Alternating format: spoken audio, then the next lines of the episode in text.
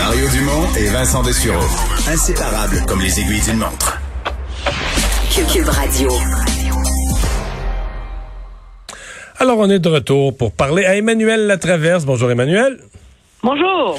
Alors, euh, tu veux revenir sur cette annonce ce matin du ministre Jean-François Roberge, son, une annonce, disons, attendue euh, sur à la fois sur euh, la, réussite scolaire, mais qui a glissé aussi vers un autre sujet sensible, c'est la volonté de tous les parents d'envoyer leur enfant à l'école.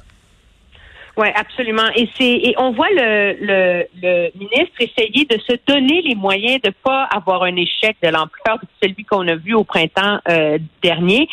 Mais la question qui se pose, c'est est-ce que on en fait assez et est-ce que euh, finalement ce qu'a annoncé le ministre est susceptible de fonctionner?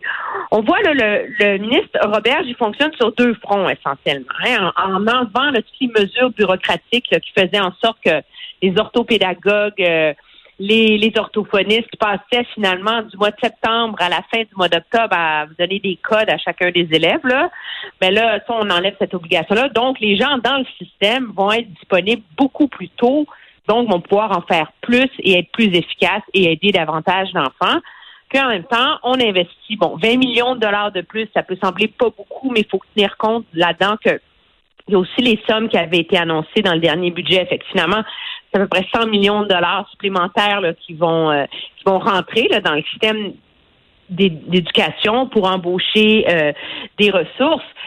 Mais est-ce que le gouvernement a fait le plein des gens qui étaient disponibles pour venir travailler dans le secteur public l'an dernier? Et est-ce qu'on va en trouver 350 autres?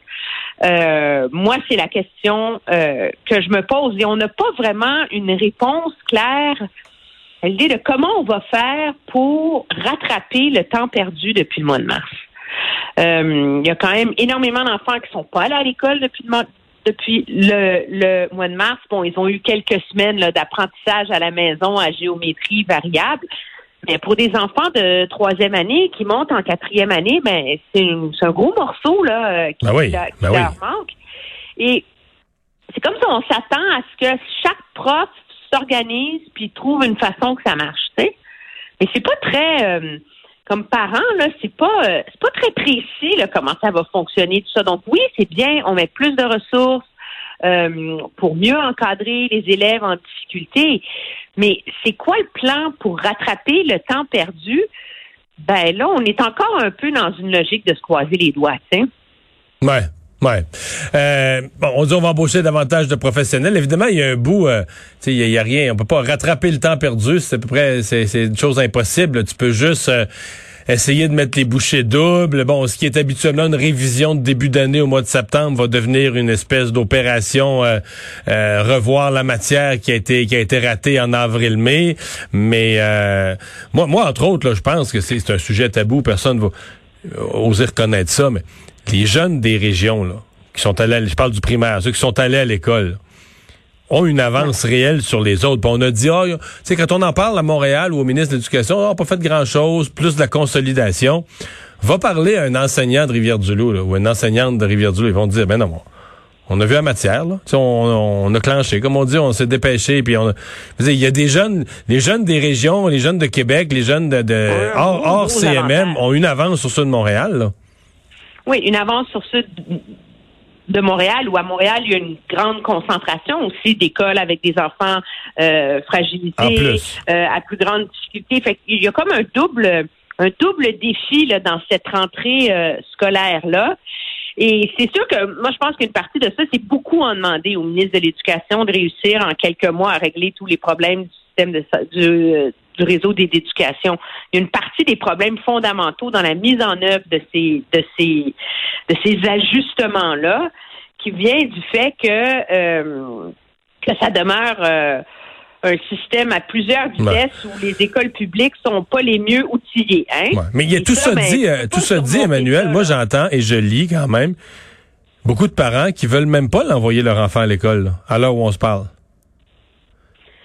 Ouais, moi je moi je vais dire j'ai un peu euh, moi j'ai comme parent, j'ai beaucoup réfléchi à ça là. Moi je pense que tu sais les pédiatres, les études montrent que c'est surtout chez les jeunes enfants là, euh, c'est pas c'est pas là le le plus gros risque. Puis moi il y a personne qui va me faire croire que euh, l'école à, à distance, là, ça va être aussi bien que l'enseignement en classe. Là. À moins Non. que tu aies une maman, parce que je me permets de dire maman, parce qu'en généralement, ce sont des mamans, qui euh, arrête de travailler et qui a le temps de faire ça à temps plein. Ouais. Là, le ministre qu'il faudra enfants- qu'il s'inscrive, faudra qu'il s'inscrive en bonne et due forme à un programme d'enseignement à la maison avec les titres. Il faudra qu'il le fasse pour vrai, là. Euh, Ouais, mais, mais... bon, c'est qui sé- sé- sérieusement, il y a, il y a combien de parents qui ont les moyens euh, financiers et professionnels de dire ben moi pendant les six prochains mois je mets tout de côté pour faire l'école à la maison à mes enfants. Mhm. Alors je pense que c'est un mal nécessaire, c'est un compromis euh, et qu'il va falloir aussi peut-être collectivement se mettre dans cet état d'esprit là. Ouais. On peut pas avoir l'école idéale en temps de pandémie. Ouais. Le ministre fait son possible pour essayer de, de combler les, les, les trous. Mais on, on, on demeure, moi je trouve, à dix jours, à deux semaines de la rentrée avec beaucoup de points d'interrogation. C'est comme l'argent est là, les plans sont là, mais comment ça va se traduire? Qu'est-ce que ça va vouloir dire? C'est, c'est tard, tu sais, pour, Ouais. euh, pour se donner le temps de bien comprendre. Là. Emmanuel, euh, qu'est-ce que tu vois dans ta, ta, ta boule de cristal pour M. Trudeau? Euh, c'est pas euh, bon avec son ministre Morneau, c'est pas au beau fixe, visiblement. Ils devaient se rencontrer aujourd'hui. Est-ce qu'on en sait quelque chose d'abord de cette rencontre-là? Ben, ce qu'on sait, c'est qu'ils se sont parlé et qu'il y aura une déclaration d'émise. Aujourd'hui, demain? Ben, aujourd'hui, là, semble-t-il, mais sauf que, écoute, je veux dire, il faut quand même prendre une minute pour se rendre compte à quel point c'est une situation surréelle. Enlève le fait qu'on est en pandémie, qu'il faut dessiner une façon de faire renaître l'économie canadienne. Moi, ça fait quand même 20 ans que je suis à Ottawa, que je couvre la politique. J'ai jamais vu un ministre, un premier ministre à couteau tiré sur la place publique avec son ministre des Finances. Ou là, par Bon, médias dans une année où le déficit va être 350 milliards. non, mais et, et- et par médias interposés et par sources interposées, on se critique l'un l'autre. Alors là, on a un premier ministre qui permet que des gens autour de lui disent du ministre des Finances qui est trop orthodoxe, qui voulait pas assez dépenser, qu'il y a une levée de bouclier parce qu'il veut pas mettre de l'argent dans une euh, dans une croissance verte, euh, qu'on était fâché de oui, etc. Je veux dire, c'est incommensurable d'être dans la situation politique actuelle où le premier ministre, qui est quand même l'homme politique le plus puissant au pays, permette qu'on dénigre sur la place publique et qu'on mine la crédibilité de son ministre des Finances. Je veux dire, il y a un manque de maturité politique là-dedans, là, qui est ahurissant, là. Donc, Mhm. comment on va... Mais est-ce qu'on peut réparer ces pots cassés-là? Moi, j'ai peine à voir comment.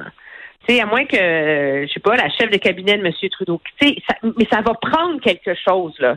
Je veux dire, ça va prendre soit le départ de M. Morneau, soit euh, un congédiement au bureau du premier ministre, mais ça prend, on peut pas faire semblant Ouais.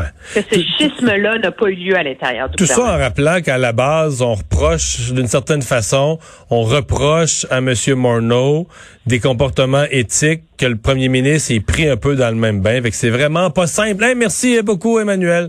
On se reparle Ça fait demain. plaisir, au revoir. Au revoir.